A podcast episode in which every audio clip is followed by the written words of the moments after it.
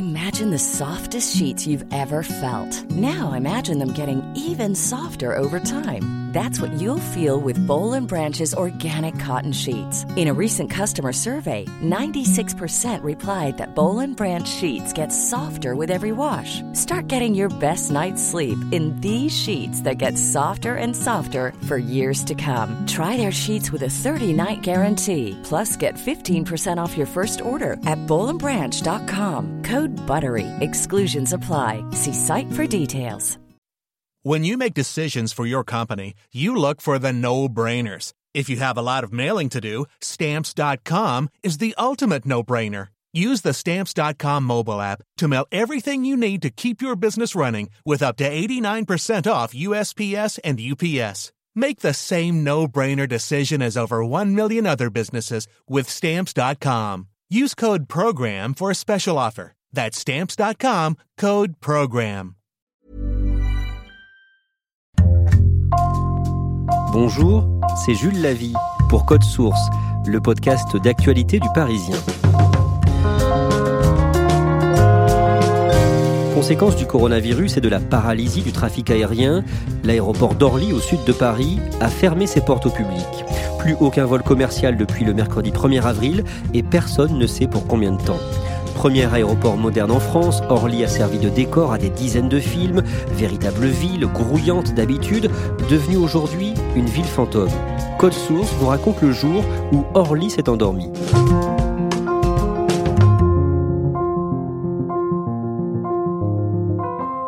Vincent Verrier, vous êtes spécialiste transport au service économie du Parisien. Vous êtes euh, confiné en temps normal, comme des millions de Français.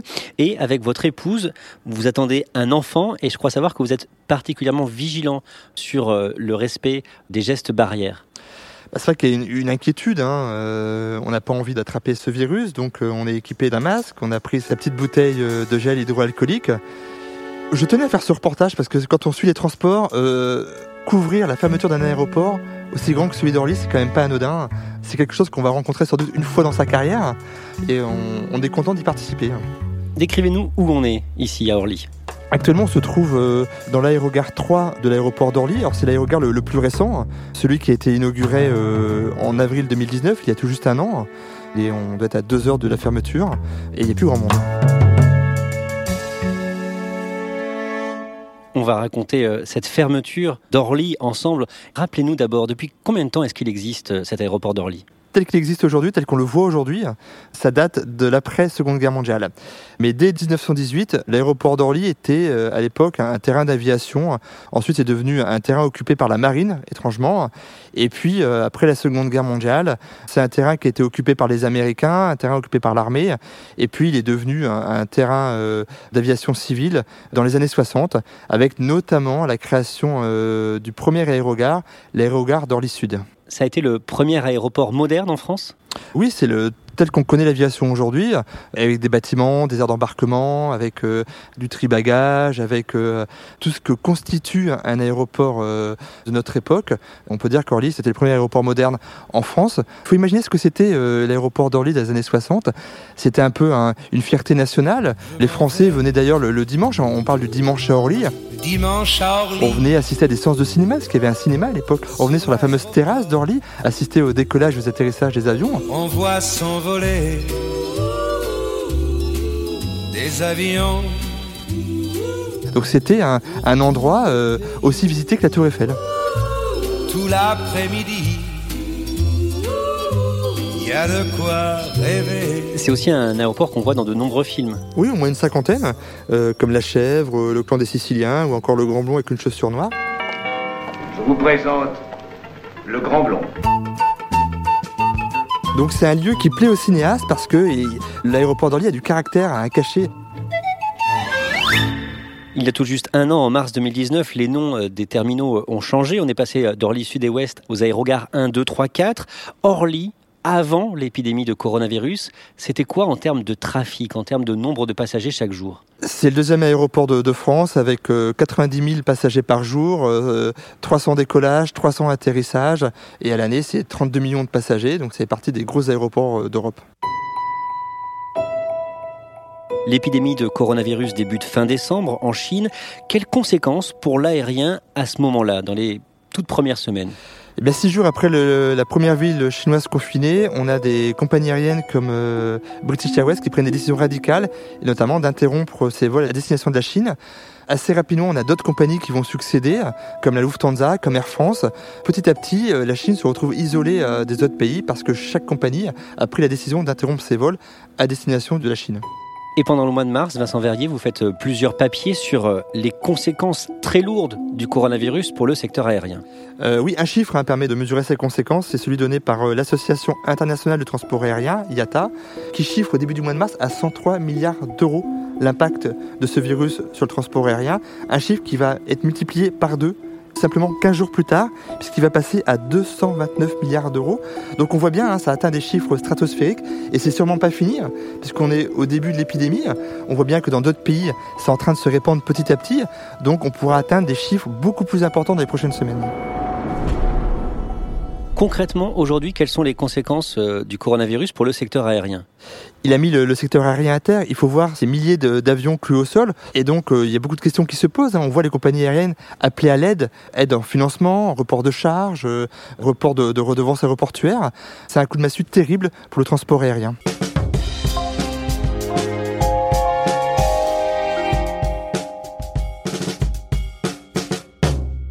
Depuis le 17 mars, les uns après les autres, les terminaux d'Orly ferment leurs portes. Oui, le 2, le 1, le 4, et puis aujourd'hui c'est le 3, le dernier. Et c'est pas n'importe lequel, hein, c'est celui qui avait été inauguré l'année dernière. Donc c'est le dernier de l'histoire d'Orly à avoir été euh, construit, et c'est le dernier à fermer aujourd'hui. Et donc, que se passe-t-il concrètement aujourd'hui à Orly? Qu'est-ce qu'on va voir euh, ensemble?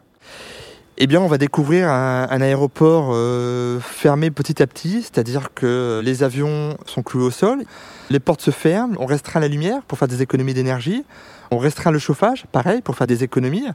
Zéro passager, zéro vol commerciaux, ce qui est du jamais vu. Actuellement, on se trouve sur le, tarmac de l'aéroport d'Orly. Alors, c'est assez exceptionnel. On est dans une petite camionnette, effectivement, qui circule entre les pistes sur ce qu'on appelle le taxiway. Et là, autour de nous, il y a des, euh, il y a des dizaines d'avions. Depuis 18h45, il n'y a plus d'atterrissage et plus de décollage à l'aéroport d'Orly. C'est assez rare de voir autant d'avions stationnés. D'habitude, ce sont des avions qui bougent, qui décollent, qui atterrissent, euh, qui attendent leur tour pour décoller, pour déposer leurs passagers. Et bien là, c'est vrai que c'est impressionnant de voir ces avions euh, statiques. Sur certains avions, les moteurs ont été bâchés hein, pour les protéger. C'est vrai que quand on est un amoureux de l'aérien, on a plutôt envie de voir les avions décoller. Donc là, de les voir euh, cloués au sol, faire du béton, comme on dit dans le jargon, ça fait un peu mal au cœur. oui. Là, Vincent Verrier, on est dans le centre de contrôle de- d'Orly? Oui, c'est ce qu'on appelle communément euh, le cerveau. C'est là que sont réunis l'ensemble des systèmes de contrôle de l'aéroport. On a des dizaines d'écrans au mur hein, qui permettent de, surveiller tout ce qui se passe à la fois à l'extérieur des, terminaux, sur les, pistes, mais également à l'intérieur. L'idée, c'est de garder un œil aux quatre coins de l'aéroport pour que pendant ces plusieurs semaines probablement de fermeture de l'aéroport, ne soit pas, il n'y ait pas d'intrusion, il n'y ait pas de dégradation, qu'il n'y ait pas de fuite d'eau, pas de problème particulier. Et nous sommes avec Michel Landel, responsable des pistes d'Orly. Michel Landel, vous avez 54 ans. Depuis combien de temps vous travaillez dans le secteur aérien? Plus de 30 ans aujourd'hui. Qu'est-ce qui vous plaît autant dans, dans ce secteur? Le fait de, d'abord l'aviation, c'est une passion. Bon, il se trouve que j'en ai un peu hérité puisque mon père a lui-même euh, travaillé avant moi euh, dans l'aviation, à Orly en particulier. Donc euh, il était euh, responsable euh, des opérations pour une compagnie américaine. Ça veut dire que vous veniez à Orly tout petit, enfant? Euh, je venais, euh, oui, tout petit, euh, j'avais 6-7 ans quand mon père m'a emmené sur la terrasse de ce qui est aujourd'hui Orly 4 et qu'on appelait, il y a encore quelques mois, Orly Sud. Ah, c'est un souvenir ému, forcément. On, a, on, on voit tous l'avion comme étant quelque chose de magique. C'est le voyage, c'est le fait de pouvoir partir vers d'autres horizons. Donc c'est pour un enfant, pour un adulte, même aujourd'hui, ça représente vraiment quelque chose. Et j'ai ces images, effectivement, euh, de passagers qui embarquaient à l'époque encore à pied, avec euh, des appareils que vous ne connaissez certainement pas parce que vous n'étiez pas né à l'époque. Euh, Comme des caravelles. voilà, des caravelles, des Boeing 707. euh, ça me faisait rêver, même si euh, au fur et à mesure de mes études, je ne me destinais pas à ça. Mais la vie en a voulu autrement et je suis ravi aujourd'hui d'être dans les fonctions que j'exerce. Qu'est-ce qui va se passer dans, vraiment dans les heures qui viennent ce soir, ici à Orly? Donc ce soir, ce qui va se passer, en fait, c'est rien de très différent de ce qui se passe d'habitude. Parce que de 23h30 à 6h, on a ce qu'on appelle le couvre-feu, et euh, il n'y a aucun trafic commercial de nuit à Orly. On accueille uniquement les vols d'État, les vols euh, militaires, les évacuations sanitaires et les déroutements d'urgence. Donc en fait, il va pas se passer grand-chose. Euh, la grosse différence, c'est à compter de demain matin 6h, où là, on va se retrouver dans la configuration dans laquelle on est de nuit. C'est-à-dire que 24 heures sur 24, sur les jours, et probablement les semaines qui viennent, Orly n'aura plus d'exploitation d'aviation commerciale. En revanche, Orly reste ouvert, c'est très important, pour euh, les vols d'État, les vols militaires, les évacuations sanitaires et des déroutements d'urgence. Et donc concrètement, il y aura combien de, de personnels qui vont continuer à travailler euh, sur le site et combien euh, qui ne travailleront plus ici, qui seront au chômage euh, partiel ou chômage technique, qui vont plus venir chaque jour? On peut estimer que sur Orly, je parle de la direction de l'aéroport d'Orly, qui compte euh, 1200 euh, collaborateurs, il y en aura à peu près 200 qui resteront en activité pendant cette période. C'est dur à vivre pour, pour les salariés. Forcément, euh, dans la mesure où on s'attache beaucoup à une infrastructure comme Orly, parce que tous nos collaborateurs qui y travaillent, en général, ils travaillent depuis de longues années. L'aviation est une passion. Orly est une passion pour tous nos, collaborateurs. Donc forcément, ça les rend un petit peu tristes et euh, les interrogations et les inquiétudes sont légitimes. Pour autant, dès qu'on pourra, dès que l'activité reprendra, nous, on sera prêts. À votre avis, combien de temps ça va durer comme ça? Combien de semaines? Combien de mois? Aujourd'hui, on parle de, plusieurs semaines, probablement. Euh, il y aura une reprise, ça c'est une certitude. Elle sera probablement euh, très progressive. Vous dire quand? On espère euh, fin mai, juin, dans ces eaux-là. Vous nous parliez de vous, tout petit, à 6 ans, quand vous étiez ici à Orly. Ça vous fait quoi de voir à travers le monde tous ces appareils, tous ces avions cloués au sol? Ah, c'est extrêmement surprenant, c'est une situation unique dans l'histoire de l'aviation, même si euh, on a traversé euh, d'autres événements par le passé, comme euh, les attentats du 11 septembre, ou la première guerre du Golfe en 91, ou l'éruption du volcan islandais, on est quand même sur un phénomène qui à la fois touche la quasi-totalité du monde, et dans une période très soudaine effectivement, le, transport aérien, comme d'autres activités, est touché. Mais je pense que la préoccupation qu'on doit avoir euh, aujourd'hui, c'est la santé des uns et des autres. Plus que, euh, je dirais, l'économie, ce qui doit primer, c'est la santé.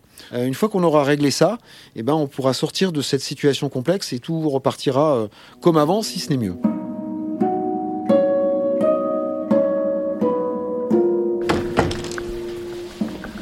Vincent, donc là on est dans, l'aérogare. Décrivez-nous un petit peu, il n'y a vraiment personne. Mais il faut imaginer euh, un espace euh, un peu sombre. Euh, même les lumières ont été, sont à demi éteintes. Euh, tous les magasins euh, ont baissé leurs leur rideaux. Euh, et puis euh, l'endroit où d'habitude les gens déambulent hein, pour la recherche de leur porte d'embarquement, et bien cet endroit-là, euh, il est vide.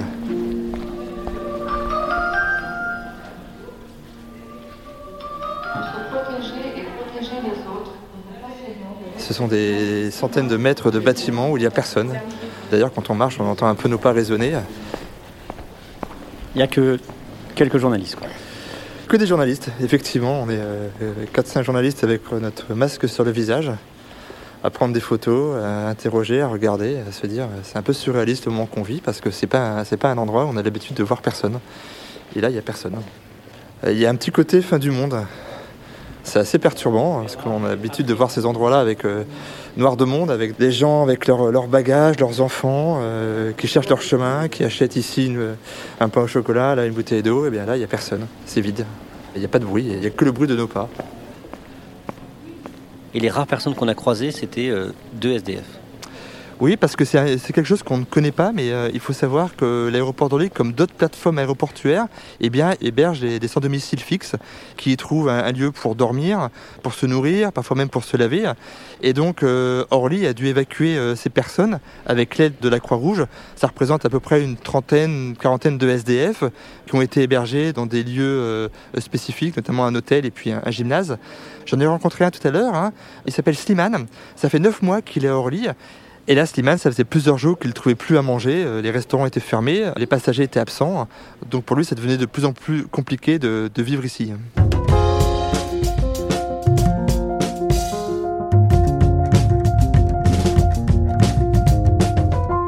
Vincent Verrier, vous êtes euh, spécialiste transport, je le rappelle, euh, au Parisien. Vous avez couvert des catastrophes comme l'accident ferroviaire de Bretigny-sur-Orge en 2013 ou l'accident du TGV Est en 2015. Est-ce que vous auriez pensé un jour couvrir la fermeture d'Orly C'était inimaginable parce qu'il faut imaginer ce qu'est le transport aujourd'hui. Le, trafic double tous les 15 ans, c'est-à-dire que tous les 15 ans, vous avez le trafic qui est multiplié par deux. C'est considérable. Hein, euh. Donc de voir aujourd'hui le deuxième aéroport français fermé, c'est tout bonnement euh, incroyable. On sent de l'émotion hein, aussi chez les, chez les personnes qu'on a entendues ici. Oui, parce que un peu comme les cheminots, euh, le personnel de l'aérien, ce sont des passionnés. Ce sont souvent des, des gens qui rêvent d'avion, qui rêvent de voyage. Ce sont des gens qui ont plaisir à faire leur métier. Et donc de voir aujourd'hui leur outil de travail fermé, on voit que c'est douloureux pour eux. Merci à Vincent Verrier et Michel Landel. Code Source est le podcast d'actualité du Parisien, disponible chaque soir du lundi au vendredi. Si vous aimez Code Source, n'hésitez pas à nous le dire en mettant des petites étoiles et en vous abonnant sur votre application de podcast préférée comme Apple Podcast ou Podcast Addict. Cet épisode de Code Source a été produit par Benjamin Boucriche, réalisation Alexandre Ferreira.